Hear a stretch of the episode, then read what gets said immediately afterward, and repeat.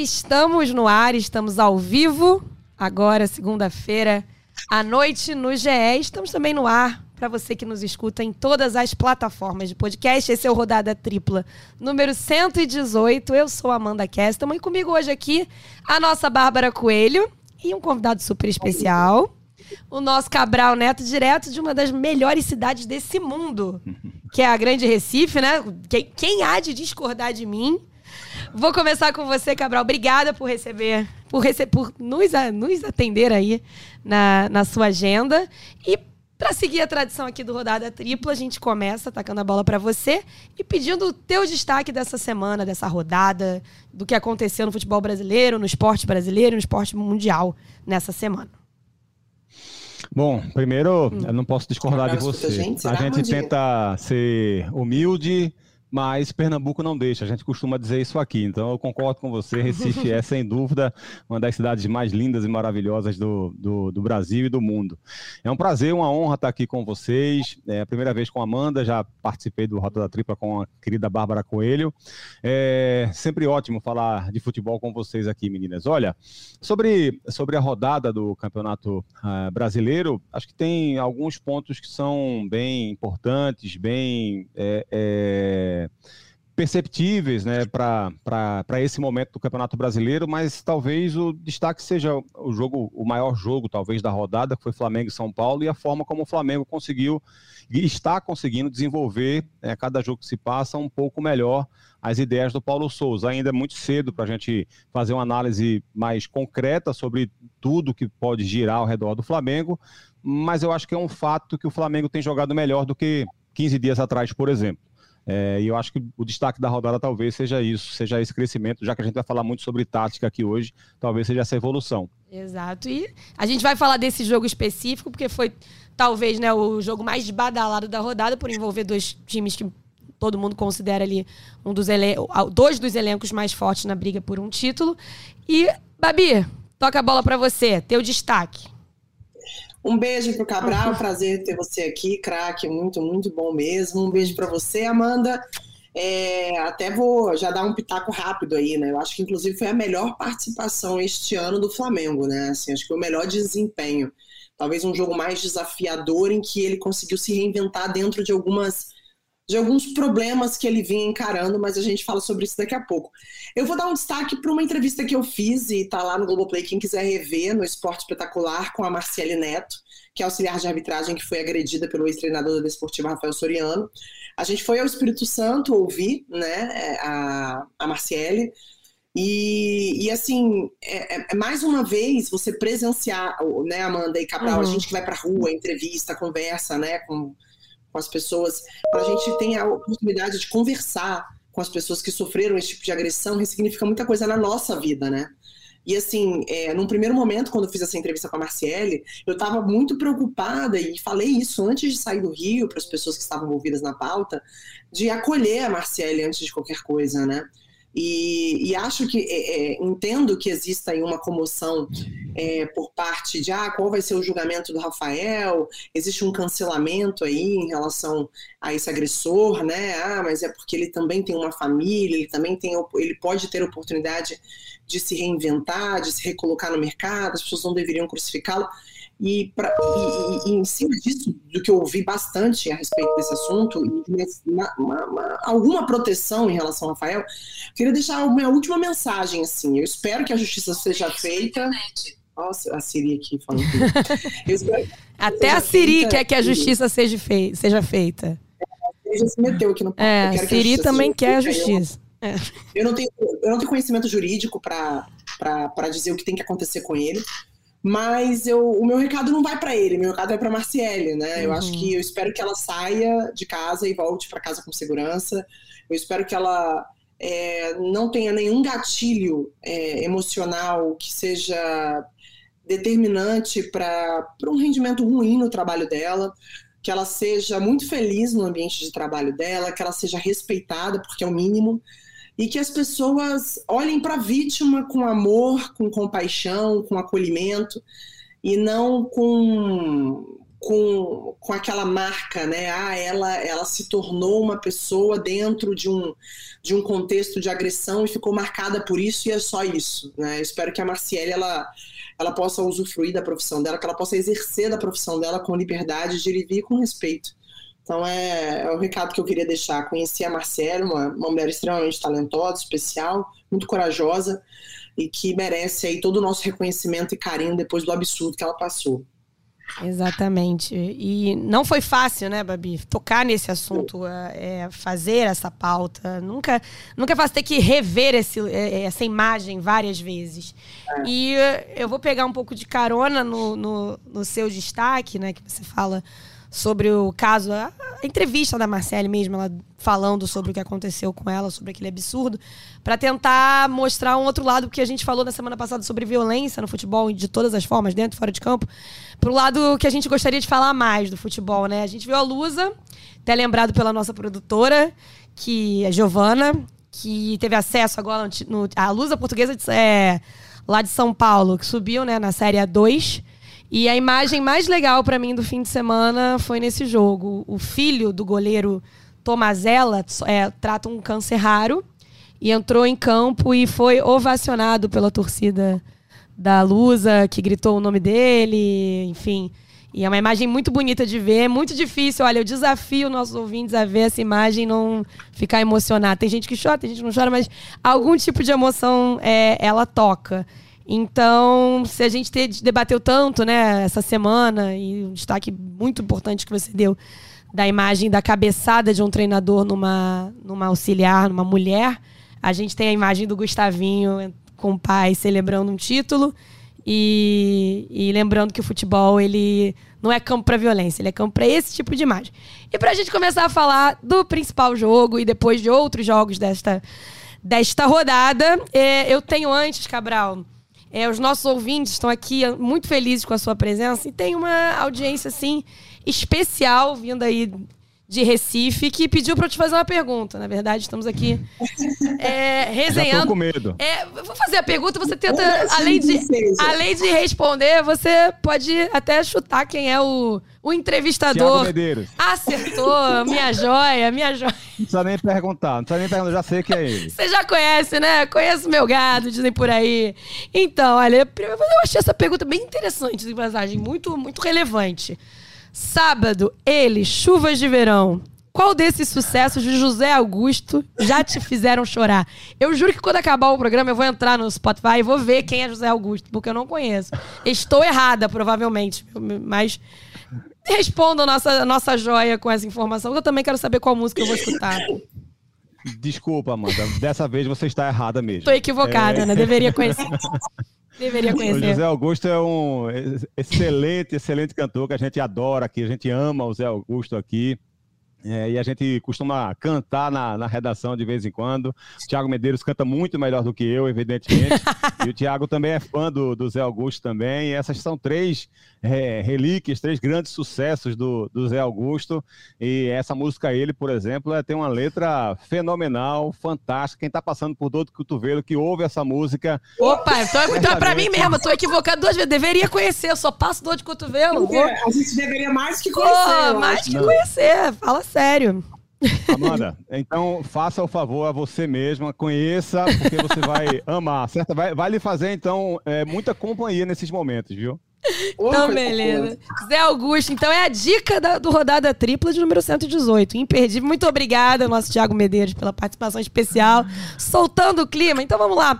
Pro que você estava trazendo pra gente no começo, o Cabral, que foi o Flamengo e São Paulo, né? A Babi disse, foi de fato uma boa atuação do Flamengo, mas tem, eu conheço alguns rubro-negros, sabe, por aqui, batem papo aqui com a gente na redação, ah, é, por aqui, que eles falam, eles têm um ponto que eu acho que é, que é importante ponderar. É, taticamente, houve uma melhora e não só contra o São Paulo. É, acho importante dizer que a melhora começa na terça-feira, no jogo que o Flamengo faz contra o Talheres pela Libertadores, também no Maracanã. É uma melhora nessa pressão de bola, enfim, na forma de jogar é, no domingo, sem o Bruno Henrique, na terça com o Bruno Henrique jogando bem novamente. Importante também ver a, a função do Everton Ribeiro jogando mais perto, também não acompanhando tanto o lateral. Mas eu, eu, a ponderação que eu vejo amigos rubro-negros fazendo, que eu acho importante, é que nem o Talheres é um grande time, bem longe disso. E nem o São Paulo, apesar de ser um grande time, jogou bem. Eu acho que não foi uma boa apresentação do São Paulo, do Rogério. Eu acho que não foi um, um jogo bom dos principais jogadores. Eu acho que não foi nenhuma boa escalação proposta pelo Rogério para o jogo do Maracanã. Então, na verdade, eu acho que é, o grande tira-teima para saber se o Flamengo está realmente evoluindo ou evoluído é o jogo de quarta-feira contra o Palmeiras, porque eu acho que ainda é muito fresca a memória de atuações muito ruins é, como, por exemplo, no, nos Fla-Flus da, da final do Campeonato Estadual. O que, você acha, Cabral? Os meus amigos rubro-negros estão então... muito, tão muito pé no chão? Estão muito exigentes, né? é, né? É. É, eu acho assim, eu acho que o, o Flamengo não, não mostrou ontem que está pronto para ser campeão brasileiro.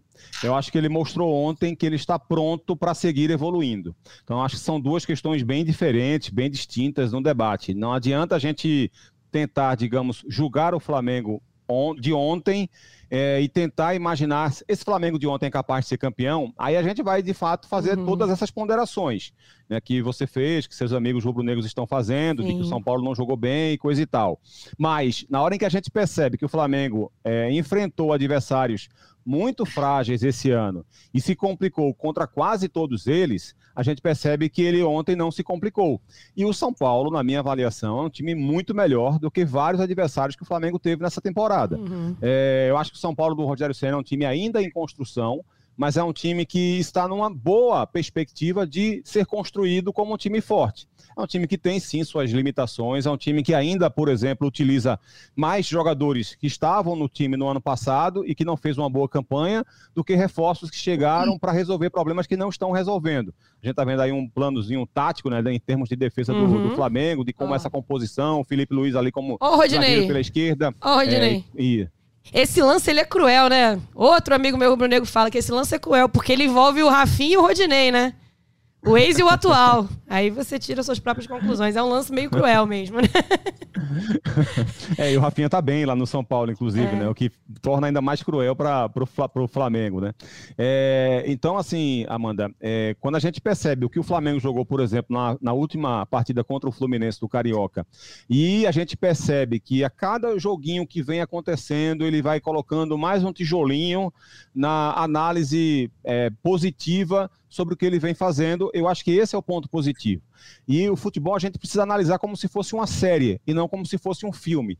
É, não adianta você colocar apenas os 90 minutos que o Flamengo foi, fez ontem e tentar julgar o que esse time tem capacidade de fazer. Você precisa, de fato, acompanhar como um seriado. O que é que ele fez no episódio uhum. anterior, o que é que ele fez no episódio anterior, e perceber que esse time consegue jogar de forma mais natural a partir de agora. A, a, a mudança proposta pelo Paulo Souza é, é muito é, é, profunda no time do Flamengo. O Flamengo hoje joga de uma forma muito diferente do que jogava quatro meses atrás, uhum. três meses atrás. Então isso leva tempo para acontecer. Esse movimento, por exemplo, que a gente viu do Gabigol fazendo aí, isso acontecia de forma mais natural com o Jorge Jesus. O perde pressiona ali antes, né? Isso, Também esse perde pressiona é muito é, muito torcedores, vírgula, calma, mas é um perde pressiona muito típico do Flamengo que o pessoal gostava de há três anos, né? De perder é, a bola e pressionar. ser ofensivo hoje em dia, Amanda, ele precisa ter esse perde pressiona. Sim. E você vê como o, o, futebol é tão complexo hoje que até a forma de fazer o perde pressiona pode ser diferente de um time para outro, né? Existem dois tipos de perde pressiona, o do Klopp e o do Guardiola, que são os mais conhecidos. Sim. E eles são diferentes entre si. Então tudo isso é, é, leva tempo mesmo. O que aconteceu com o Jorge Jesus, por exemplo, dele conseguir fazer o Flamengo evoluir muito rapidamente, não é algo natural, não é algo normal, que aconteceu pontualmente e que vai demorar a acontecer com outros técnicos. Se o Flamengo tiver disposto a pagar o preço dessa construção, ser com oscilações, eu acredito que o Flamengo pode colher bons frutos mais na frente, porque eu acho que as ideias do Paulo são muito boas, mas elas são complexas e não vão ser absorvidas facilmente. E eu acho importante a gente lembrar, passando a bola para a Babi, é algo que pouco tem se falado, né, do trabalho do, do Paulo Souza. Que apesar de muitas questões, muita, muitas questões mesmo táticas que nos, nos jogos iniciais dele não pareciam muito coerentes para mim, que a gente vê que houve um ajuste, né, Cabral? Eu acho que houve um ajuste tanto do entendimento dos jogadores, tanto da forma que ele quis aplicar o, o jogo e tem melhorado. Ele tá, por exemplo, só com um zagueiro de ofício, né? Na, é. disponível, né? O Arão e o Felipe Luiz têm feito funções que não são a, a deles. Ele está ele tá com bastante desfalques. Ele teve o desfalque do Bruno Henrique e os principais zagueiros estão. Não, não os principais, porque tem o Davi Luiz, mas outros zagueiros. Um sequer estreou, né? O, o Pablo, ele é, machucou no primeiro treino. O Rodrigo Caio continua em recuperação e o Gustavo Henrique também está machucado. Então ele está ali também tendo que criar formas. Fabrício Bruno também, né? Fabrício Bruno, verdade. Fabrício Bruno, muito, muito bem lembrado. E, Babi, o que, que você está achando? Engrenou? Não, ou vai engrenar? É, ou é... Quando eu, digo, quando eu digo que é o melhor jogo do Flamengo na temporada, não é que é um time pronto para ser campeão brasileiro, longe disso. Mas eu acho que é um time que mostra sinais de evolução dentro de uma perspectiva é, de, de crescimento, né? Que eu acho que vocês dois pontuaram muito bem. Uhum. Então, assim, é, duas coisas muito importantes desse jogo. Eu acho que foi um. Eu vi um time é, porque o que, qual é o problema do Flamengo pós Jorge Jesus? Pouquíssimas vezes a gente conseguiu ver um time, o coletivo, né? A gente, a gente viu um Flamengo se transformando muito o tempo todo, tentando encontrar uma maneira de jogar. Mas depois do Jorge Jesus, a gente olhava para esse time e falava, gente, mas que time é esse? Quem é titular? Quem, quem, que, qual é o estilo de jogo desses treinadores? O que, que eles apostam? O que, que eles entendem? Né? O Flamengo do Jorge Jesus para cá, ele só foi resolvendo problemas acabou sendo campeão brasileiro mesmo assim, e teve muitas dificuldades de, de, encontrar a sua melhor maneira de jogar. E eu acho que o Paulo Souza está no caminho. Eu vi a, a, uma marcação sob pressão, né, a saída de bola do São Paulo, que para mim foi determinante, né, porque ele definiu a intensidade do jogo, o Flamengo, ele é um time que ele cresce muito num jogo intenso, um jogo uhum. em que ele consegue jogar, um jogo em que ele tem, ele teve 58% de pós de bola. Esse é um jogo de construção, né? Quando o Flamengo consegue encaixar construindo, pressionando, ele é um time muito efetivo porque tem um elenco e tem um time muito acima dos outros, apesar do São Paulo também ter um bom time, né? Acho que assim, ainda ainda vejo o Flamengo à frente em, em termos de elenco. E vi também o João Gomes sendo determinante, né? Foi o melhor do Muito. jogo, sendo determinante para essa vitória. Um jogador que pode ser importantíssimo para o Paulo Souza. As substituições do Paulo com a entrada do Marinho e do Isla, dando profundidade, fôlego, velocidade. Então, assim, eu acho que é, não dá para a gente ficar refém, e eu acho que isso é um problema do torcedor do Flamengo, é uma crítica mesmo que eu estou fazendo, um julgamento. Tudo passa pelo que foi o Flamengo do Jorge Jesus. Tudo passa. É... Ah, mas o Flamengo. Esqueçam, a gente pega o Flamengo do Jorge Jesus de 19 e entenda, ele não vai acontecer de novo. Not Aqui foi uma obra do acaso. Foi um cara muito competente, dentro de uma realidade de jogadores que chegaram e comporam muito fizeram uma composição de elenco. Jogadores chegando é, no ritmo da Europa, né? Também é importante dizer. O Felipe Luiz, o Rafinha e o Gerson chegam, e o próprio Pablo Mari chegam no ritmo de Europa, Babi. Exatamente. É. E, e, é um time de quatro meses. É. O time de 19 é um time de quatro meses. Ou o torcedor do Flamengo esquece o time de 19, porque depois de 19, o torcedor do Flamengo passou a achar que não tinha mais adversário, que era ele contra ele mesmo.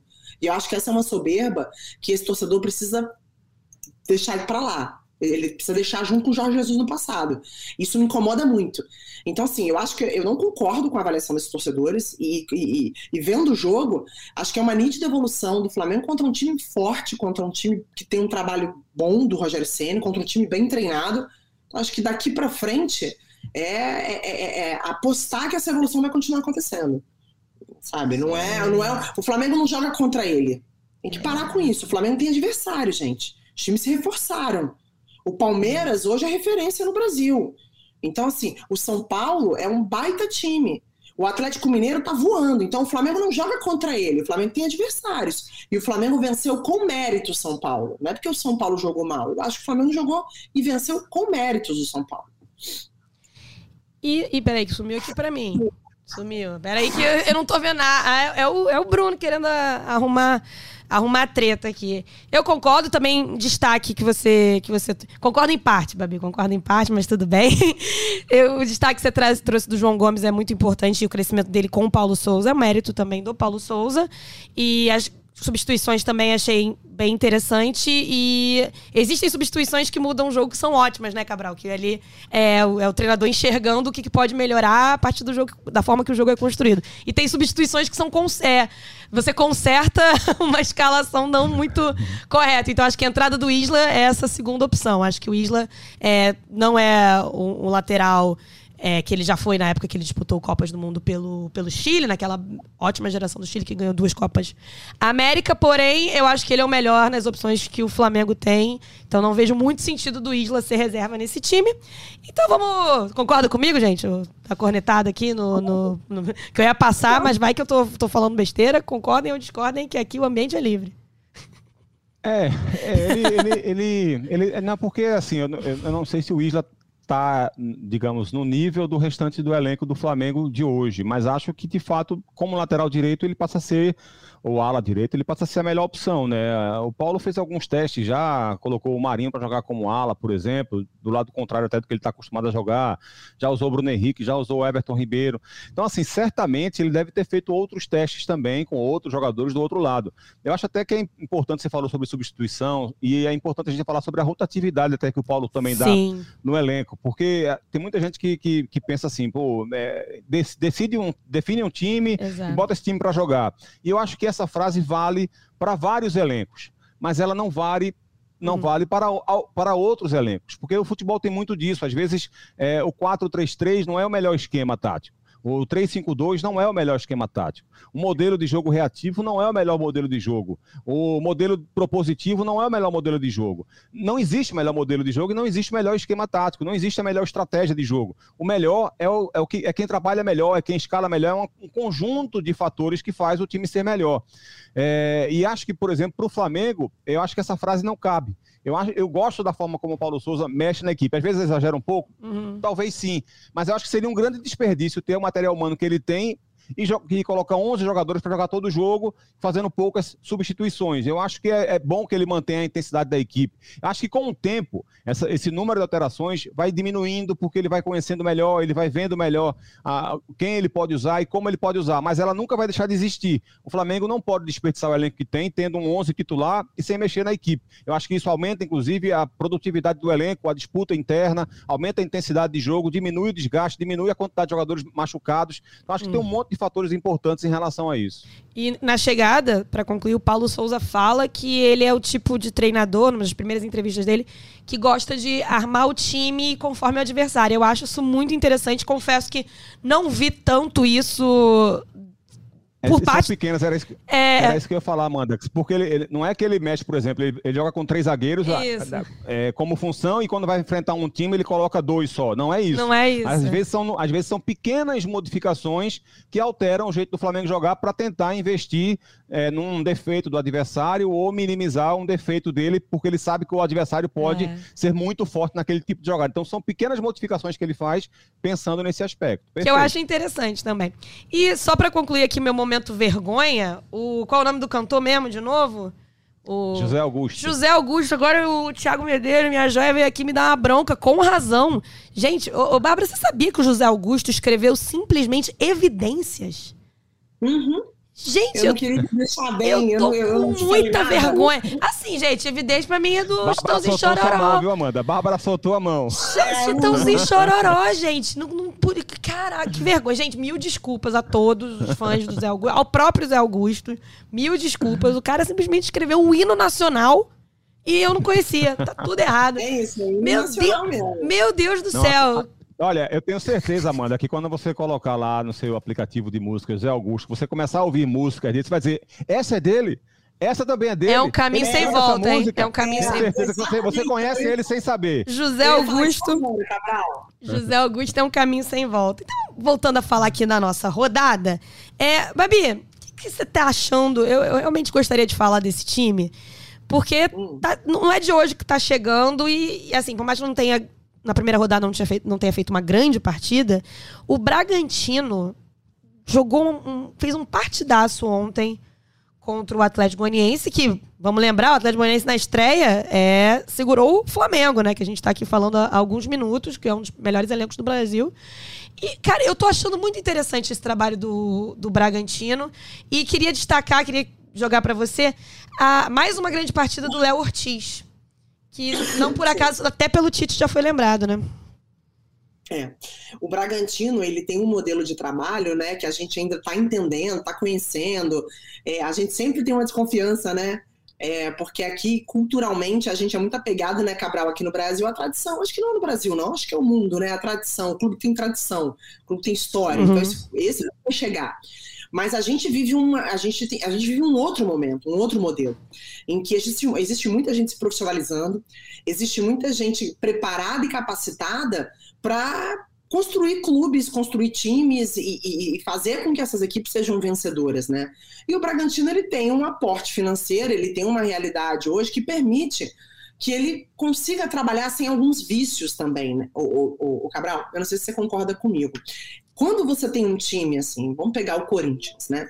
É, eu já usei isso para o Atlético Paranaense há alguns anos, mas acho que hoje não cabe mais, porque o Atlético ele já vive uma pressão de resultados pelo que vem apresentando nos últimos anos e por estar chegando. Mas pega o Corinthians. O Corinthians ele não pode se permitir recomeçar, né? Ficar aí uns 4 ou 5 anos é, em meio de tabela. Porque se isso acontecer, ele, existe uma, uma pressão política por mudanças, existe uma pressão por parte da torcida, todo, todo aquele ambiente que a gente já conhece. Então, ele, ele, ele, dentro da estrutura que existe hoje, a cultura do futebol brasileiro, ele ainda permanece em seus vícios e tenta se, se reencontrar dessa maneira. O Bragantino não. O Bragantino hoje ele não tem, ele não, ele não, não exigem dele que ele seja campeão brasileiro ano que vem. Eu acho que isso tem sido muito saudável para o Bragantino, porque a cada rodada é uma surpresa. A cada desempenho bom, ele não tem essa pressão contrária e ele consegue desenvolver o trabalho dele com tranquilidade e paciência. Então eu acho assim, eu gosto muito do que acontece no Bragantino, eu gosto muito da maneira que o Bragantino joga. Eu acho que é um clube para gente, é, é, eu acho que ele vai ser modelo de trabalho, de exemplo de trabalho para outros clubes aqui no Brasil nos próximos anos porque ele tem uma solidez financeira muito interessante, ele não tem esses vícios de mercado, de clubes mais antigos, de massa, e eu acho que ele tem uma gestão séria. Mas eu acho que o Bragantino é o time do futuro, não é o time do presente ainda, mas eu acho que o Bragantino é o time do futuro, apesar de já ter resultados muito significativos e impressionantes hoje, né? Exemplificando, Bárbara, isso que você falou, esse paralelo que você traçou do Corinthians, né? Por exemplo, o melhor jogador do, do Bragantino desses últimos anos foi o Claudinho, que foi um jogador que não serviu, digamos assim, para o próprio Corinthians. É. É, e assim, a, a, forma como o Bragantino tem trabalhado, por exemplo, fora de campo, é uma forma muito clara. Qualquer pessoa consegue identificar o que eles estão fazendo. O Bragantino tem uma linha de raciocínio de contratar jogadores jovens e promissores e comprando esses atletas. Aí é onde entra o poder de fogo financeiro que você se referiu também.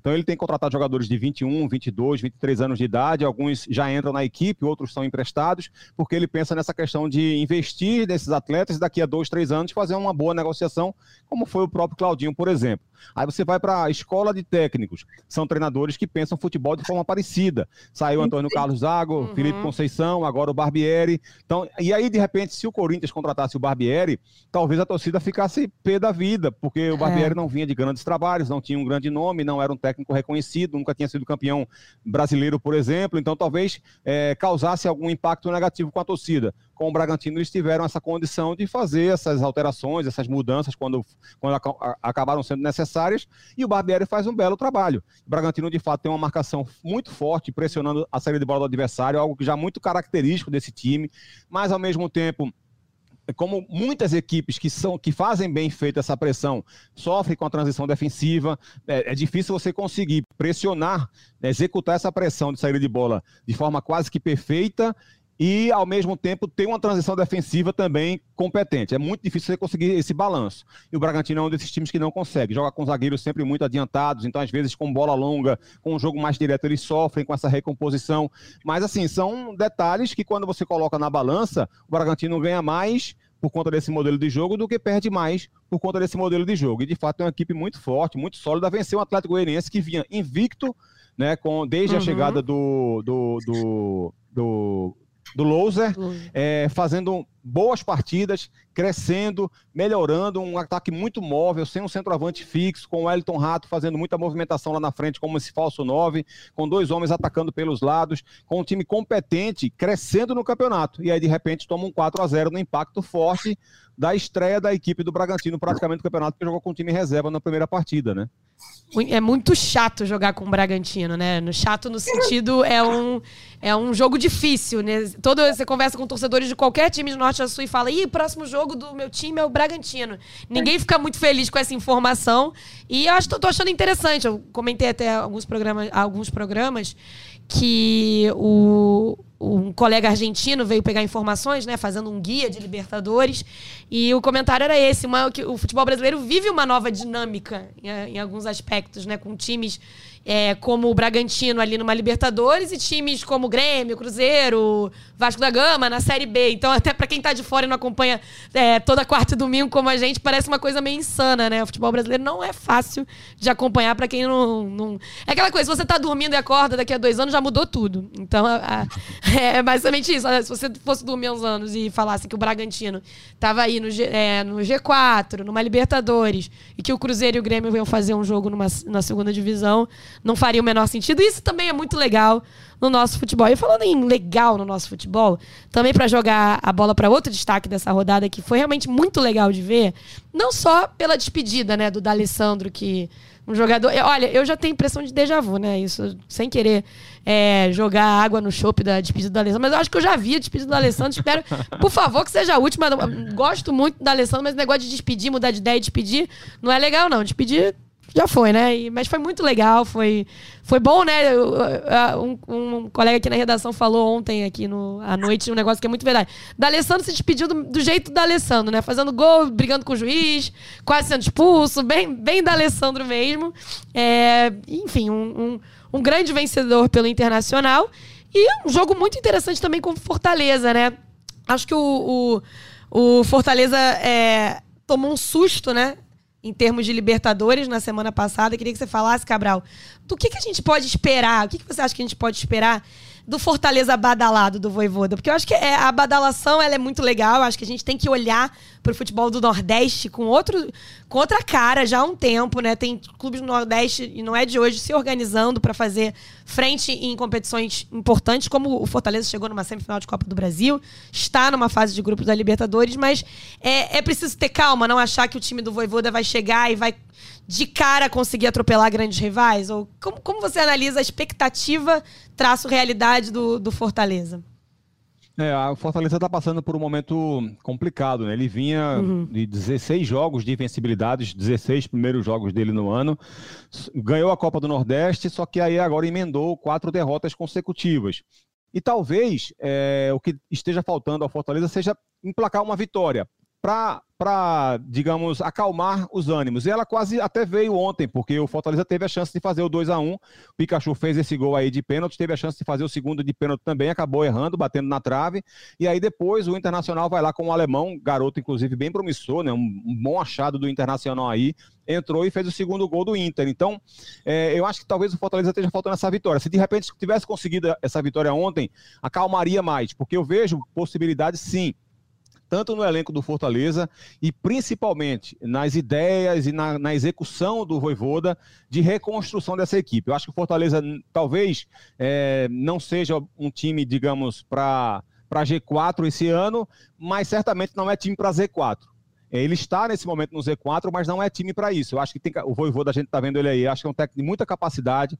Fortaleza sempre deu ao longo desse ano a impressão de que se alguém, algum adversário forçasse um pouco mais o jogo contra ele, certamente ele teria mais gás para dar e aí conseguiria vencer com mais facilidade nos jogos do Campeonato Cearense e da Copa do Nordeste. Só que agora essa impressão já é outra. Essa impressão é de um time com mais dificuldades. Ele tem rodado o seu elenco, tem colocado alguns jogadores de reservas na Série A para dar mais prioridade à Libertadores e até a Copa do Brasil também, que vai é, jogar agora no meio de semana contra o Vitória.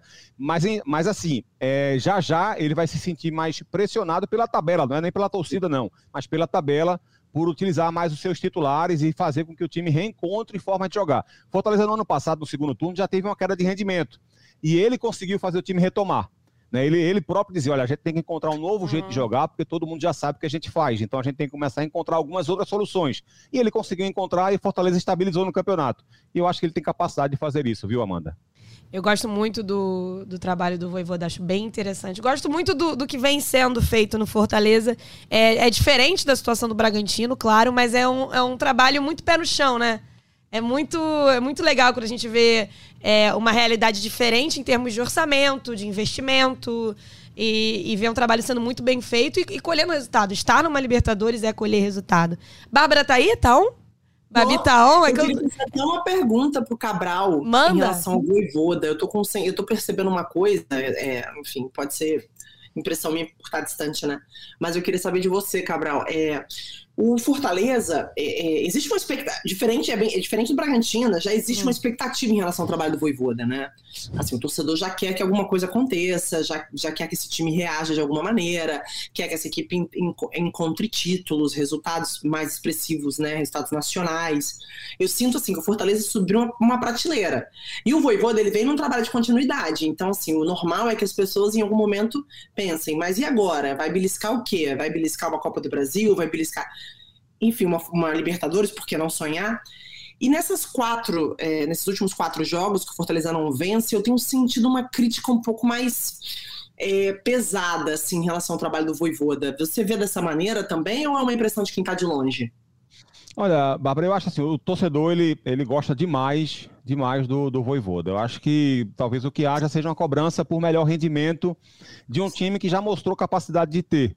Então é uma cobrança, digamos, natural. É você perceber que o Fortaleza do ano passado mostrou um grande futebol, e que esse Fortaleza de, desse ano teve, inclusive, alguns reforços que chegaram, que podem ser importantes para a equipe, então você cria, de fato, a expectativa de que esse time possa crescer, até pela disputa da Libertadores também, que te obriga a crescer, te obriga a jogar mais.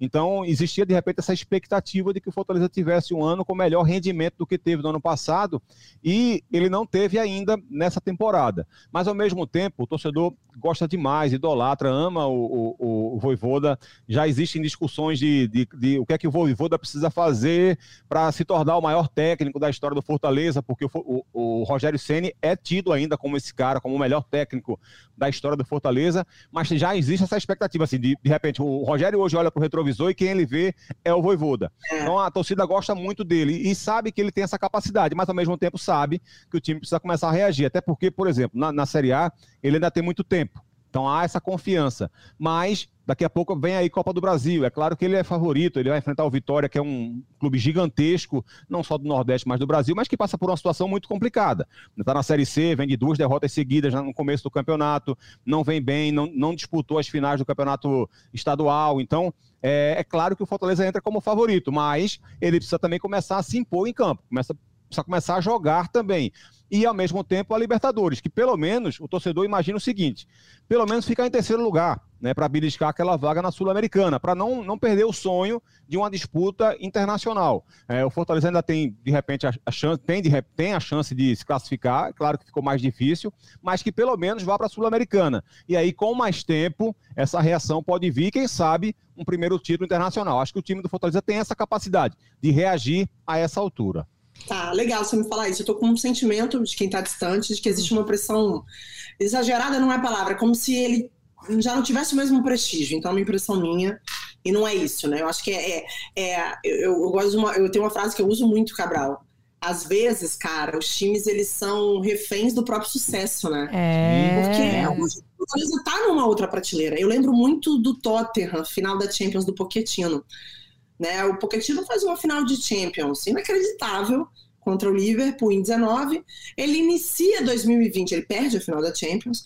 Ele inicia 2020, eu acho que do tamanho do Tottenham, oscilando, perdendo, ganhando, engatando uma sequência ruim, pá, demitido. E aí é. eu pensei, eu falei, cara, mas até ontem esse cara fez um trabalho milagroso, né? De colocar uma equipe como o Tottenham numa final de Champions, que era uma equipe boa, bem treinada, mas um time mediano, perto do que tinha como concorrência. Então eu acho que assim, eu fico muito receosa, sabe? E torço muito, então, para que, poxa, o Voivoda siga aí no Fortaleza fazendo um ótimo trabalho, porque ele é um treinador muito diferenciado. E se em algum momento, e óbvio, o ciclo se encerra, isso acontecer, né, dele deixar o Fortaleza, eu acho que ele tem muito mercado, porque é um cara que tem o prestígio, né, a gente, né, a imprensa trata com muito carinho o trabalho dele, os torcedores, torcedores de outros clubes, acho que existe um carinho e uma consideração muito, muito, muito bacana com o trabalho do Voivoda. E tem um aspecto, viu, Bárbara, nessa frase que você utilizou, que é perfeita, né? A questão do ser refém do próprio sucesso, que é a, a, consequência disso. E aí tem dois lados nessa história, na balança aí. O primeiro lado é o lado positivo de você se tornar, digamos, refém do seu próprio sucesso. É que você consegue, de repente, é, que haja, faz com que haja uma provocação e uma ambição maior para que esse clube de fato se mantenha em crescimento. Né? Se há Sim. essa cobrança para que o Fortaleza faça esse ano melhor do que o do ano passado, significa que a torcida do Fortaleza aprendeu a ter ambições maiores. Uhum, e isso tem esse lado positivo, de cobrança para que o Fortaleza consiga ser melhor esse ano, e em 2023 ser melhor, e 2024 melhor. Mas tem o outro lado, que é o lado também do, dos pés no chão, que é do não chegar a um ponto de você ser inconsequente nessa cobrança. De você perceber assim, tipo, olha, é, não, não é o caso do Voivoda, tá? Eu estou me referindo à história de ser refém do próprio sucesso, que pode ser em relação uhum. ao Poquetino, por exemplo, que a Bárbara uhum. deu como exemplo aí. É, se eu tirar o Poquetino agora, a gente não está bem, mas se eu tirar ele, a gente vai cair mais de rendimento. É, é ter essa consciência. Se a gente mexer demais agora, pode ser pior. Ao invés de mexer na forma estrutural do que a gente está fazendo, vamos imaginar o que é que o Poquetino está precisando para fazer o Tottenham voltar a ser aquele time. O lado esquerdo não está funcionando tão bem, então o que é que ele precisa? Um cara mais de força, um cara mais talentoso. Ele precisa de um volante com um pouco mais de marcação. Ele precisa de um volante com características de um zagueiro, para que ele possa alternar e os laterais possam ter mais liberdade. É entender que às vezes uma modificação, uma contratação faz uma diferença enorme numa equipe. Então, é, é entender esses dois lados. É bom porque aumenta a ambição, e isso é positivo para um clube, mas sem ser inconsequente para não desestruturar tudo que foi construído ao longo dos últimos tempos. Maravilhoso. Ótimo. Legal, isso. Muito bom mesmo. Baita análise. E olhando por outro lado, só para a gente também não deixar de falar do Internacional do D'Alessandro, despedida muito legal, mas no momento não é muito legal lá no Inter nessa temporada, né? A gente falava sobre ser refém do próprio sucesso, no caso do Fortaleza, a gente falou antes, lá no comecinho do rodada, sobre o Flamengo refém do que foi 2019. Eu tenho a impressão que o, o Internacional ele vive em busca de um Cudê desde que o Cudê foi embora, né? a tentativa de achar um outro Cudê, né? E errou, né? Nas duas vezes que tentou um Cudê, que foi o, o Miguel Ángel, que era não era, vamos ser justos, todo mundo achava que o Miguel Ángel era uma ótima aposta aqui no futebol sul-americano, né? E não foi legal. O Cacique Medina, que vamos combinar também, não conseguiu engatar. E acho que nem, nem em campo mesmo nada de interessante. Foram jogos, os, pelo menos os jogos que eu vi no Internacional na temporada foram bem ruins, bem ruins mesmo, assim. Não teve. Porque tem aquele momento que tem, tem o clássico, né, Cabral? A bola não tá entrando, putz, o cara tem uma ideia de jogo e tal. Gente, eu achei tudo que eu vi do Inter muito ruim. Não por acaso já, já terminou a passagem do cacique, bem, bem clássico, né? Acabou, foi embora e tal. E a gente lembra que o, o, desde a saída do Cudê, quem fez o melhor trabalho foi o, o Paul Caseiro, né? Foi o, o, Abel Braga, hoje técnico do Fluminense. E o que rola por aqui, né? Que a gente acompanha da, da, dos nossos colegas do Rio Grande do Sul, que estão apurando qual vai ser o destino ali para a temporada do Internacional, é que a conversa é com o Mano Menezes. Mas, enfim, um treinador caseiro, não caseiro no caso do, do, do Inter, né? Ele é um pelo contrário, ele é bem identificado com o grande rival Grêmio, mas é uma solução brasileira. Por que que Cacique não deu certo e até quando a gente vai ficar tentando, né, o futebol brasileiro é apostar não na ideia, não na forma de jogar, mas sim no passaporte e na lembrança de algo que pode ter dado certo antes. É para você, Cabral, que tá aí balançando a cabeça. Vamos lá, então. É... Eu acho o seguinte, é, a, a para a pergunta, para a segunda pergunta, a história do, do, do, técnico, Amanda, eu acho o seguinte, eu acho que ser estrangeiro não pode nunca, pois nunca é. ser uma, uma, uma, digamos, um, um diferencial para se contratar um técnico. É, tem técnico ruim no Brasil, tem técnico ruim na Argentina, oh. no Peru, tem técnico é. ruim em todo canto. Você vai contratar técnico ruim a, a, a, na, na, sua história o tempo inteiro. Não, não adianta fugir disso.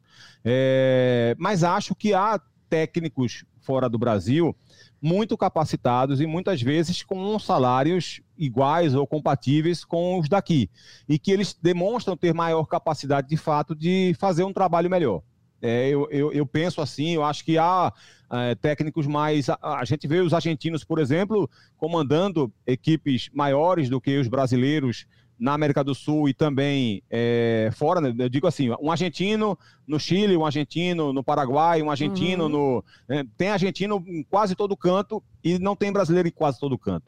Tem argentino, Simeone, por exemplo, que tem grande destaque na Europa e não tem um brasileiro com grande destaque na Europa, por exemplo. Então, assim, eu acho que vale a pena você trazer até para compreender, entender novas ideias uhum. e fazer com que o futebol nacional absorva essas ideias. Mas não, não, não, não dá para ser o diferencial ser estrangeiro. Pois é. Isso é evidente que é uma bobagem. E sobre o trabalho específico do Medina, eu falei agora há pouco que achava que o Flamengo, por exemplo, precisava de fato mexer na escalação, é, mexer no jeito de jogar, porque tem elenco para isso, e seria um, um desperdício não fazer. E eu disse que tem time que cabe esse tipo de análise, tem time que não cabe. E eu acho que o Inter é um time que não cabia essa análise, Perfeito. pelo menos não nesse momento. Eu acho que o Medina, por exemplo, ele quase nunca repetia a escalação e o time não criava identidade, não criava padrão de jogo. O Inter repetia os, os mesmos erros todas as partidas e ele não conseguia fazer esse time evoluir, ele não conseguia corrigir problemas, porque o grande problema para mim de um técnico é quando você percebe que não há evolução, é, quando você começa a perceber, ou, ou quando ele não está fazendo mudanças drásticas. Porque eu falei agora do Paulo Souza, o Paulo Souza vai precisar de tempo porque ele faz mudanças drásticas no uhum. jeito de uhum. jogar do Flamengo em relação ao antecessor dele. O Medina não vinha fazendo nada inovador, digamos assim. E o tempo foi passando e você não percebe nenhuma evolução no Inter e ele insistindo com muitas mudanças, com muitas modificações, com escalações diferentes e o time empancado, parado, sem mostrar essa é, esse crescimento. Então isso estava fazendo muito mal o time do Inter. E aliado a isso, o, os próprios resultados, é claro. Né? O time foi eliminado na primeira fase da Copa do Brasil. O time saiu na, na, na, na no estadual para o arquirrival, para o Grêmio. É. Então, tudo isso vinha atrapalhando, evidentemente, o trabalho dele. Mas acho que o pior de tudo era essa falta de evolução, de perspectiva do Internacional. É claro que o elenco também estava ficando, digamos, é, muito envelhecido. Não, uhum. não, não em, em, idade, mas em tempo de muitos jogadores juntos há muito tempo, e aquilo estava criando ciclos, e acho que o time está começando a se reformular agora. E acho que uma escolha por um técnico é, competente nesse momento pode salvar a temporada do Inter. Com o Medina, eu não vi essa perspectiva da temporada ser salva. Exato, ainda tem tempo, né? Babi, para a gente começar a entrar aí na reta final do, do nosso rodada tripla, é, falar dos dois times. Que hoje a gente tá fazendo rodada bem rodada, hein? Rodada raiz. Rodada raiz bom. Bom, né? Falar também de do, do, que acontece aí no nosso campeonato. Falar dos dois times que eu, você, Cabral e todo mundo também colocam como os candidatos ao título brasileiro e também das outras principais competições ainda do nosso calendário, que é o Palmeiras e o Atlético Mineiro, Atlético Mineiro atual campeão, Palmeiras atual campeão da Libertadores. E, e parece, né? Assim, eu sou super é, entusiasta, né? Não vou dizer fã, porque existe a, a, duas coisas, né? Que eu falo sempre, Cabral. Você reconhecer que funciona e você achar maneiro. É, são duas coisas diferentes. Eu, eu, eu acho o trabalho do Abel Ferreira extremamente é ganhador, competente, ele vai ganhar. Ele vai ganhar título esse ano de novo, gente. Mais título esse ano. Porque ele sabe ganhar, ele tem fórmula de ganhar. É, é, a frieza, né? Cabeça fria, coração quente, funciona pra caramba e também a forma dele enxergar jogo. Se eu acho mais legal, não acho. É aquela coisa, brigadeiro é bom, mas eu prefiro pudim e, e tá tudo certo. E é. Eu gosto muito, viu, Amanda? É. é não, eu, eu super entendo, eu super entendo. Assim, é, é formas de jogar e é. É, eu não gosto muito de filme de terror, mas eu vou lá e assisto, porque dá adrenalina. É, é, é, é, muito de gosto, e não quer dizer que é ruim. Esse é o ponto. A gente não pode confundir gosto pessoal com certo e errado. É, é, é isso que não, que não cabe, entendeu? Eu acho o Abel. Acho que o Abel Ferreira vai passar o carro na, na, em competições novamente, porque ele sabe fazer um time vencedor. E e, vai, e, e, eu acho muito interessante ver isso acontecendo em mais de uma temporada, né? Um trabalho que, que evolui, que não, não fica, como diz a Babi, não fica refém do, do próprio sucesso e, e consegue encontrar alternativas conforme ele vai uhum. mexendo no elenco. Eu acho, acho ele nota mil. Que, imagina, gente. Quem, quem não acha é tem que, enfim, explicar melhor. O meu, o meu é só uma forma de jogar. Mas eu, eu, eu, eu fico pensando. É, eu acho que o torcedor do Palmeiras, os que eu converso também, estão felizes demais com, com tudo que o, que o Abel tem feito e tudo que esse time tem feito, que é um time que vai, daqui a uns anos vai ser lembrado, né? Como se lembra do Palmeiras da Parmalat, vão se lembrar do, do Palmeiras do Abel Ferreira. É, mas é, é ainda está muito cedo. Mas é, esse comecinho de Brasileirão, eu vi aqui de um colega nosso que passou aqui, palmeirense, ele falou, pô, cara, eu sei que tá cedo, Pô, eu queria ganhar o brasileiro de novo. Não, não que o Palmeiras não ganhe o brasileiro há muito tempo, gente. Quem não ganha o brasileiro há muito tempo é o nosso antecessor aqui do, do assunto, que é o, o Internacional. Mas assim, o, o Palmeiras ganhou ali em 2018. Mas esse começo do Palmeiras, Cabral, queria. É, Cabral e Babi, né? Quem pegar primeiro pode falar. É, vai um pouco de encontro do, do, do começo do, do, Atlético Mineiro, que já aí já é outro caso, né? Um cara que entra e não, não cai o rendimento, né? Substituir um técnico vitorioso e manter o rendimento é muito legal também. A impressão que eu tenho desses dois times é que no Brasileirão, o Atlético, sem fazer muito esforço, vai estar tá lá em cima porque a bola entra. Uma hora a bola vai entrar e, e tem, tem um time muito bom para fazer isso. Enquanto o Palmeiras, eu tenho minhas dúvidas se, quando começar a embolar com as Copas, né, nesse calendário meio maluco, é, se o Abel vai ter que segurar o pé do, do que ele tem de melhor no brasileiro. Que seria muito bom ver também o Palmeiras brigando ali com o Atlético e com os outros times lá em cima. É, eu. eu é... Essa é uma pauta assim que eu vou discordar muito de você. Fica tranquila. Assim. O que? Do pudim não, do brigadeiro? Não, óbvio, gente, o, o pudim do brigadeiro? Eu acho que assim, Briga eu boa. já saí desse lugar. O Abel já esteve nesse lugar. De fazer o feijão com arroz. Mas eu não acho que ele faz feijão com arroz só com Eu só não, não acho a melhor eu vou, forma. Eu vou, chegar lá, eu vou chegar lá. Eu acho que ele já foi esse treinador que jogava né, dentro de uma realidade, às vezes com com linhas defensivas muito compactas, brigando por uma bola só. Um time que, apesar de muito vencedor e apesar de muito competidor, eu acho que essa é a palavra que define o Palmeiras, era um time que te dava ranço de assistir em determinados momentos. Hoje eu já acho que não com o amadurecimento natural dessa equipe, com a confiança que ele ganhou nos últimos anos por conta dos títulos, eu acho que hoje o Palmeiras é um time envolvente, é um time que, pô, acabou de meter 8 a 1 numa Libertadores. Ah, era contra o Petroleiro, que é um time de pouca expressão, uma equipe sem relevância. Tudo bem, mas é todo dia que você mete um 8 a 1 numa competição que é a menina dos olhos do continente como a Libertadores. Oito é brabo, né? O time reserva, né? Oito é brabo, é, né? Oito é brabo. Oito não é para qualquer é, um, né? Então, assim, é isso. E ainda. Time reserva, né, Bárbara? Exatamente, tem é. o time principal.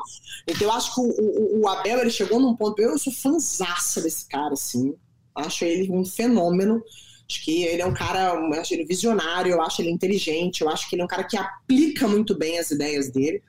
E as informações que eu tenho de quem trabalha diretamente com o Abel no dia a dia do Palmeiras é que ele é um cara extremamente estudioso, assim. É um absurdo quanto o cara vê, revê os jogos e para e fala e aponta. É um negócio de louco. Esse cara é completamente maluco. Então, assim, ele, para mim, Amanda, ele já esteve nesse lugar que você vê ele hoje. Acho que já esteve. Hoje não. Hoje eu pago o ingresso para ver o jogo do Palmeiras, porque é um time que me ensina. Me ensina a competir, me ensina onde. Eu acho que quando eu olho para o time do Palmeiras, eu tenho uma leitura, eu vejo um jogo que eu não vejo de quase nenhuma equipe do Brasil. De repente, o Atlético Mineiro, que é uma equipe que sabe jogar contra as, fragilidades do adversário, sabe anular o adversário, ele sabe jogar de acordo né, com o adversário, ele não tem uma maneira única, exclusiva de jogar. O Palmeiras já foi o Palmeiras retranqueiro, o Palmeiras de uma bola só. Hoje não, hoje se ele tiver que propor o jogo, já aconteceu de adversários darem a bola para o Palmeiras para ver o que, que, vai acontecer, e o Palmeiras hoje propõe o jogo, você não pode dar a bola para o Palmeiras. Então hoje, para mim, o pior time disparado para se enfrentar no, Palme no Brasil é o Palmeiras. E não estou falando só pelas vitórias, eu acho que é um time que sabe competir como ninguém no Brasil. Então hoje eu pago o ingresso do Palmeiras, pago para ver o Abel Ferreira e é o pudim de leite. Uhum, que é, é uma delícia. É, é, a receita perfeita hoje para mim. Assim, é, é, é um futebol que me encanta. Eu gosto de assistir o Palmeiras hoje. No sábado, Cabral, o que aconteceu com o Brigadeiro? Sua opinião, né? era era Amanda fazendo brigadeiro, devia ser, gente. Era Amanda na cozinha, porque. Não, mas eu, eu, eu, eu concordo. E eu, eu, eu, entendo muito isso. Eu acho, gente, eu acho o Abel um treinadorzaço, aço. Acho, um, inclusive, um um, um favor pro futebol brasileiro ele ficar tanto tempo, porque vitorioso do jeito que ele conseguiu ser nesses anos no Palmeiras, nessas temporadas, é, a gente sempre ficava na expectativa de alguém vir aqui e levar ele embora, né? E ter ele por mais tempo é muito bom pro futebol brasileiro. A minha dúvida é, não é dúvida, né, gente? Eu gostaria de ver o Palmeiras também no brasileiro conseguindo segurar, né? Porque tem Copa do Brasil e tem o, uma Libertadores onde não, não tenho dúvidas que esse time do Abel vem forte. É, eu também acho que ele vem, vem forte sim. Eu gosto bastante também do trabalho do Abel, gosto muito mesmo. Acho que esse ano estou com a Bárbara, a evolução é, da circulação de bola do, do Palmeiras, do tempo que ele passa com a bola, foi muito grande. É, era evidente que o, Flamengo, que o Palmeiras era um time muito forte na transição ofensiva, no contra-ataque é, que oscilou sim no ano passado, teve momentos de dificuldade, é, mas que, que a, a, prioridade do jogo era o de se defender e sair num jogo mais direto, mais de transição ofensiva. E, mas esse ano você vê um time com um repertório maior. E ao mesmo tempo ele não tem medo de mexer na escalação, uhum. ele tem coragem de utilizar jogadores em posições diferentes. Ele usa Dudu na, na ponta direita, usa, usa, Dudu por dentro, já usou na esquerda, usa Rony de centroavante ou de ponta esquerda, usa o Scarpa como ala, como lateral, como é, ponta pela direita, ele vai mexendo na equipe e, e muitas vezes ele faz isso com o time bem. Ele não precisa estar mal e se sentir pressionado para fazer alterações na equipe. Ele mexe porque ele está insatisfeito e quer mais da sua equipe. Então, eu acho que o trabalho do Abel, de fato, é muito bom. É, ele não vai ganhar tudo, é claro que ele não vai ganhar tudo, é, mas o importante é que haja essa consistência. Uhum. E eu, eu percebo essa consistência no, no, no, jogo do Abel, sem dúvida nenhuma. Mas, assim, é questão, de fato, de opinião, Amanda. Você só estava errada no programa de hoje quando disse que não conhecia o Zé Augusto. Fora isso, Gente, eu tô, de fato, assim, eu Cara... acho que é uma opinião bem legítima, assim, a sua. Eu tinha certeza que Evidências, o hino nacional, era do Chitãozinho do Chororó, gente. Poxa, que... e tô chocada que ninguém nunca me falou. Precisou vir aqui, minha joia, falar isso pra gente fechar, Babi. É, Galo, nosso. Como é que é, é a música que a, que a nossa colega, tem uma colega nossa que estava de plantão, tem com a gente, que é lá de Minas, um sucesso de Minas, que é Ai Credo o Galo ganhou mais uma vez. Enfim, a impressão que eu tenho é credo. Nem precisa jogar, bem, né? O Galo fez um bom segundo tempo, mas a, a impressão que eu tenho desse time do Atlético Mineiro é que ele vai ganhar jo jogos de forma muito orgânica, né, Babi? E a, a bola procura os, os jogadores do, do Galo para entrar no gol. Então, a, eu estou muito, muito ansiosa para ver com mais frequência, né? A gente tem a Libertadores, tem o, o, o Campeonato Brasileiro agora acelerando, para ver esse time do Galo novamente. E, e o que eu falei para vocês antes e que eu, que eu acho que é o mais interessante é porque é, a quebra de um trabalho vitorioso, ela sempre gera muita desconfiança, né? Sai um treinador. Seria mais ou menos isso se o Abel em algum momento saísse do, do Palmeiras em alta, né? Viesse uma proposta de fora, uma seleção e tal. Levasse o Abel para qualquer sucessor ia ser muito difícil, né? O trabalho. Eu acho que o, o de novo, eu ia. Gente, o meu cérebro, ele falha muito. Eu ia chamar o turco de faraó de novo. É o clima de carnaval, de carnaval aqui dentro de mim. Esse, esse é, eu falei faraó, não é faraó, é o turco. É de chegar, pegar um time vitorioso, expectativa lá no Empire State Building e não não deixar a peteca cair, né, Babi? Muito legal isso, porque normalmente a gente vê o contrário. A gente vê o trabalho sendo entregue e às vezes desfeito. Não é o caso. Acho que ele foi bem inteligente de entender o, o, time e o momento que ele estava chegando lá no, no Atlético Mineiro, né? É, ele, a roda estava girando, ele continuou. Pois é. girar, não inventou moda, o que é raro. Exato. Porque às vezes a pessoa chega para colocar a maneira dela de jogar, para colocar o trabalho que ela acredita e você acaba tirando um pouco aquilo que já funcionava, né, do lugar. E eu acho que não é o caso especificamente que acontece no Galo. E o Galo já é o time hoje do Brasil, e aí eu coloco até numa prateleira diferente nesse aspecto do Palmeiras, que é o time que você quer pagar ingresso, porque é um time que tem drible, é um time que tem muita intensidade no meio de campo para frente, é um time que o tempo todo né, é, parece que vai golear, é um time que propõe o jogo o tempo todo, até acho que é uma equipe que se arrisca muito, apesar dos resultados. Uhum importantes, né? Os ótimos resultados, mas é uma equipe que, que, tá, que se expõe muito ofensivamente e, e, é um time que você tem prazer em ver jogar, porque é o que brilha os nossos olhos, né? É o que encanta a gente. Então, acho que é um time hoje que pra, vai fazer frente em todas as competições do calendário. Acho que a equipe a ser batida no ano ao lado do Palmeiras é o Atlético Mineiro. É uma equipe que, assim como guardadas óbvias as, as devidas diferenças, né? É, é uma equipe que também vem de um trabalho de continuidade. A gente nunca pode esquecer que se você vem de um trabalho vitorioso e esse trabalho que, por mais que exista uma ruptura de treinador, mas que existe uma continuidade, né? É um time espelhado uhum. no time uma equipe. Você, você tem muito, você ganha muito, porque é uma equipe que trabalha a confiança de uma maneira diferente, é uma equipe que se conhece muito bem, é uma equipe que vai ter tempo de trabalhar coisas pontuais para amadurecer, para melhorar, para evoluir, porque o que Ô, já tem já é muito bom. Pode falar, pode falar. Só para abrir o parênteses nisso que você falou aí, é, hoje com a volta do Júnior Alonso, o time pode ser Everson, Mariano, Natan, Júnior Alonso e Arana, Alan, Jair e Nátio, Zaratio, Hulk e Keno que é o mesmo time do ano passado. Vai mudar para quê, né? Vai mudar para quê? Exatamente. É uma equipe confiante, é uma equipe com entrosamento e é uma equipe que, é, para mim, assim, hoje é, é, o, é o que você paga o ingresso caro para assistir, porque é, que é, é o time que pô, o que, o que o Hulk tá fazendo é um absurdo, né, cara? Assim, o nível que ele chegou. Acho que a, a, construção né, de jogo do Atlético Mineiro é um nível A absurdo, altíssimo. O que me impressiona também, que eu acho que é um dos, aspectos mais difíceis, é a intensidade. É uma equipe muito intensa durante o jogo inteiro. Então, para mim, é. Ai, desculpa, eu tô com alergia, gente. Não tem problema. Para mim é. Saúde. É um... Saúde. Saúde, amiga. Tamo junto. Junto. É isso. É isso. Fechei um comentário mesmo, com uma espirradinha, pra dizer que eu você vai Espirradinha da sorte, a espirradinha da sorte. Cabral, é mais ou menos isso? Não precisa tirar do, da rota, né? Acho que é, é, é, um erro que, é, que muita, muitos cometem em todas as profissões, não só os treinadores, de querer dar a sua assinatura em algo que já funciona sem ela, né? Acho que é mais ou menos isso que o, que o técnico do Galo fez e acho que tem tudo para dar certo. É, e assim, às vezes é muita vaidade também, uhum. né, Amanda, né, Bárbara? E acho que o, que o Turco Mohamed não teve essa, essa vaidade, sabe?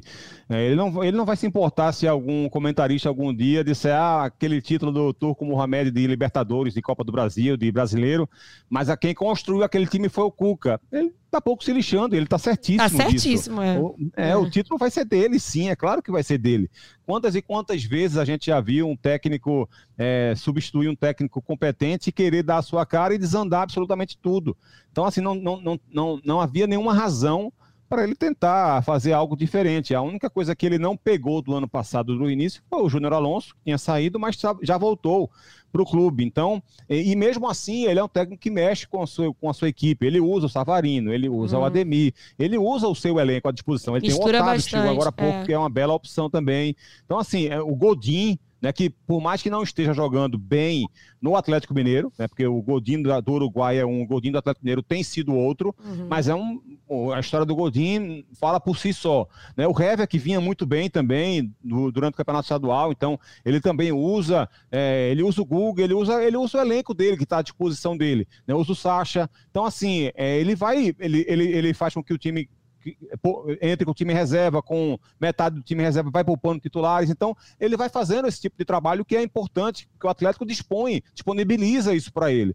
É, então, assim, eu acho que o trabalho dele é muito bem feito, exatamente porque ele consegue dar um pouco da cara dele sem tentar desestruturar o que já existia. É, acho que ele foi muito inteligente nesse sentido e o Atlético, de fato, é um time fortíssimo. Fortíssimo. Em termos de elenco, a gente aponta Atlético Mineiro, Palmeiras e Flamengo. Em termos de rendimento, o Flamengo ainda tem que correr atrás é. desses outros dois. Nesse momento, Atlético Mineiro e Palmeiras no cavalinho do Fantástico. No cavalinho, no rendimento, é estão na frente do, do Flamengo em termos de rendimento. Mas de elenco são os três melhores. E aproveitando, você falou desses três, né? O que se espera. Todo, todas as análises e guias do Campeonato Brasileiro de 2022 passam por isso. Mas se você tivesse que escolher alguém para correr por fora após essas duas rodadas, Cabral, quem corre melhor por fora para alcançar esse trio aí na virtual disputa do que nós acreditamos para o Campeonato Brasileiro de 2022? Babi pode pensar também quem corre por fora aí. É. Eu, me, assim, eu, eu, três clubes me vieram à mente assim rapidamente: Bragantino, São Paulo e Corinthians. Só que assim, é evidente que os três oscilam e é exatamente por essa oscilação que eles não estão no mesmo nível uhum. de Palmeiras, de Atlético Mineiro e de Flamengo. Porque eles não têm o mesmo elenco, eles não têm a mesma é, é, capilaridade de qualidade no elenco que os os três melhores têm, e é por isso que eles vão oscilar mais. Mas aí entram conjunturas às vezes diferentes. O Bragantino, porque tem uma base forte, porque o Barbieri faz um belo trabalho, porque tem um belo investimento, porque tem um time que já se conhece, entrosado e forte. O Corinthians, porque é um time Sim. em reconstrução, com um técnico muito promissor, com jogadores muito capacitados de, de, de elevar a qualidade é, a qualidade técnica desse time, e o São Paulo, porque eu percebo no São Paulo que se o Rogério tiver é, tempo, estrutura e apoio, eu acho que esse time do São Paulo vai conseguir digamos, fazer um segundo turno bem mais forte do que o primeiro. Ah, se não desandar, se não tiver, sei lá, jogador indo embora, é, venda de atletas importantes, é, se tudo mantiver nessa condição normal de temperatura e pressão, uhum. eu consigo ver um São Paulo em crescimento, em evolução, com jogadores reservas, inclusive, com capacidade de girar com os titulares. Então eu apontaria esses três e não saberia dizer para você nesse momento uhum. qual dos três estaria mais perto para ser essa, esse quarto participante, digamos assim. Eu estou bem curiosa para ver se, evolu se de fato seguirá tendo uma evolução do Corinthians, que eu acho um, um treinador muito interessante, eu tenho uma expectativa grande no trabalho dele. E também jogadores que eu acredito que tem um. Dá o um exemplo no jogo contra o Botafogo, a atuação do, do William, no, na estreia do Brasileirão do Corinthians foi bem interessante. Então eu tenho uma expectativa de um Corinthians mais encaixado ao longo do trabalho do treinador. Babi, quem corre por fora pra gente encaminhar para a despedida? Cara, eu não tenho três, não. Não tenho. Eu acho que eu coloco o Corinthians. Eu tô é, se pegar o Corinthians, gente, ver a escalação do Corinthians, praticamente um time de Copa do Mundo, né? Vários jogadores já foram para a Copa. É muito louco isso. É verdade. É, eu acho que o Corinthians, eu gosto muito do Vitor, acho que é um trabalho bem legal que ele está fazendo. É, eu acho que é uma equipe forte, é uma equipe que está devendo já há algum tempo, então, assim, existe uma expectativa muito grande em relação ao trabalho desse ano. E eu acho que, diferente dos outros anos, eu vejo um time maduro, assim, eu vejo um time que passou pelas pressões e pelos problemas dos últimos anos e se fortaleceu. Né? Eu acho que tem tudo para esse ano fazer um ano que pode ser que brigue por, pelo título do Campeonato Brasileiro, incomodando aí esses três que a gente citou. Tô só com o Corinthians mesmo, não vou te dar três nomes, igual é. Amigo e bons meninos também, né, Bárbara? É... E bons meninos também, né? João Vitor, o próprio Mantuan, Gustavo Silva, né? Então acho que dá esse, dá esse equilíbrio, é. né? Você falou da experiência com os meninos, né? Vai ser interessante de ver. Gente, semana de carnaval. Vai ter carnaval aí? Cabral, como é que vai ser esse carnaval aí? Não, não vai ter. O que a gente sabe aqui é que o carnaval, digamos, desse período agora vai, vai, vai ser resumir, teoricamente, a, aos desfiles de escola de samba, né? No Rio, em São Paulo e tal. Assim Mas por aqui não há. Não tá tendo esse fim Como de é, semana? Bárbara? Não teve festa aí esse fim de semana? Não, esse tipo de festa tem todo final de semana. Ah, não precisa de carnaval para ter essas é. festas. Entendi. É, eu amo porque, meu país. Assim, cara. existe até essa discussão aqui, que essas festas, teoricamente, não são carnaval. São festas que acontecem no período de carnaval. Porque o carnaval, de fato, aqui, que a gente considera é o carnaval de Olinda, Sim. é o carnaval da, do centro da cidade, do centro do Recife, do Marco Zero, do Galo da Madrugada. Esse, de fato, é o espírito do carnaval. É, isso não está programado para acontecer, tipo o desfile do Homem da Meia-Noite, desfile de Galo da Madrugada e outros blocos maravilhosos que tem aqui em Olinda, no Recife, isso não vai acontecer. Que pena. Mas aqui, aqui no Rio de Janeiro, aqui no meu país, Rio de Janeiro, nesse país aqui que vive um mundo paralelo, vai ter carnaval, né, Bárbara Coelho? Vai ter carnaval a partir de quarta-feira, nossa saúde que. Que lute, pela segunda vez na temporada. Nossa, o Carioca conseguiu arrumar dois carnavais. Nossa, cara. É o Carioca conseguiu arrumar. Vocês torcem por quem? Vocês torcem por quem na escola? Eu sou mangueira. Sou mangueira. Que esse ano vem com homenagem a Jamelão, delegado. Tá lindo, tá lindo, gente. Coisa Já, linda. Cartola, cartola, vai lá. É, samba de Moacir Luz. Não vou cantar aqui porque ninguém merece passar por isso. Inclusive, estou de verde rosa hoje, pra quem não está vendo. Mentira, é bem roxo, né? Na verdade, mas vou desfilar. Esse ano terá minha estreia na Sapucaí. Não vou contar para vocês a escola, porque não quero que ninguém me procure, porque a minha fantasia não ah, chega, não, não chega a ornar bem. Não é na mangueira que eu vou desfilar. Mas vou fazer minha estreia. É isso, como a Bárbara disse, o Carioca, né? E outros, outras loucas. Ele conseguiu ter mais de um carnaval no ano que já tem Copa do Mundo, né? Numa Copa do Mundo que o quê? Vai ser em dezembro, que já é um mês que a galera já começa a resenha ali de fim de ano desde cedo. Então, realmente, a gente que lute, porque esse ano promete. Cabral, muito obrigada por estar aqui com a gente. Foi muito legal, né, Babi? Muito, muito, muito valioso esse é papo. Muito bom ter você com a gente, Cabral. Assim, inclusive, cara, fica muita vontade. Venha sempre. Venha sempre. Muito bom te ouvir. É um aprendizado. Obrigada. Não, e hoje foi um aprendizado além do futebol, porque, enfim, é. eu, eu, foi uma aula de cultura musical para uma pessoa muito mal informada que sou eu, no caso. Eu queria, eu queria vir todo dia. Vamos fazer todo dia esse programa. Oba! Seria maravilhoso, é ótimo, ótimo discutir futebol com vocês.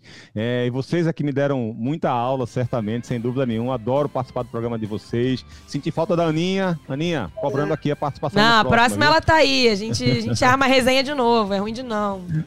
Obrigada. Beijão para vocês. Muito obrigado. Eu que agradeço. Foi ótimo. Obrigada. Um beijo, Samuel. E obrigada Beijo. a todos vocês nos acompanhando. Lembrando que esse podcast tem a produção da maravilhosa Giovana Marcondes, a edição do querido aqui do meu lado, Bruno Mesquita, a coordenação do Rafael Barros, também querido, e gerência do André Amaral, também querido. Então só tem querido envolvido aqui no nosso Rodada Triplo. Semana que vem a gente está de volta. Bom carnaval a todos e bom feriado, bom descanso. Tchau, tchau, gente. Até a próxima.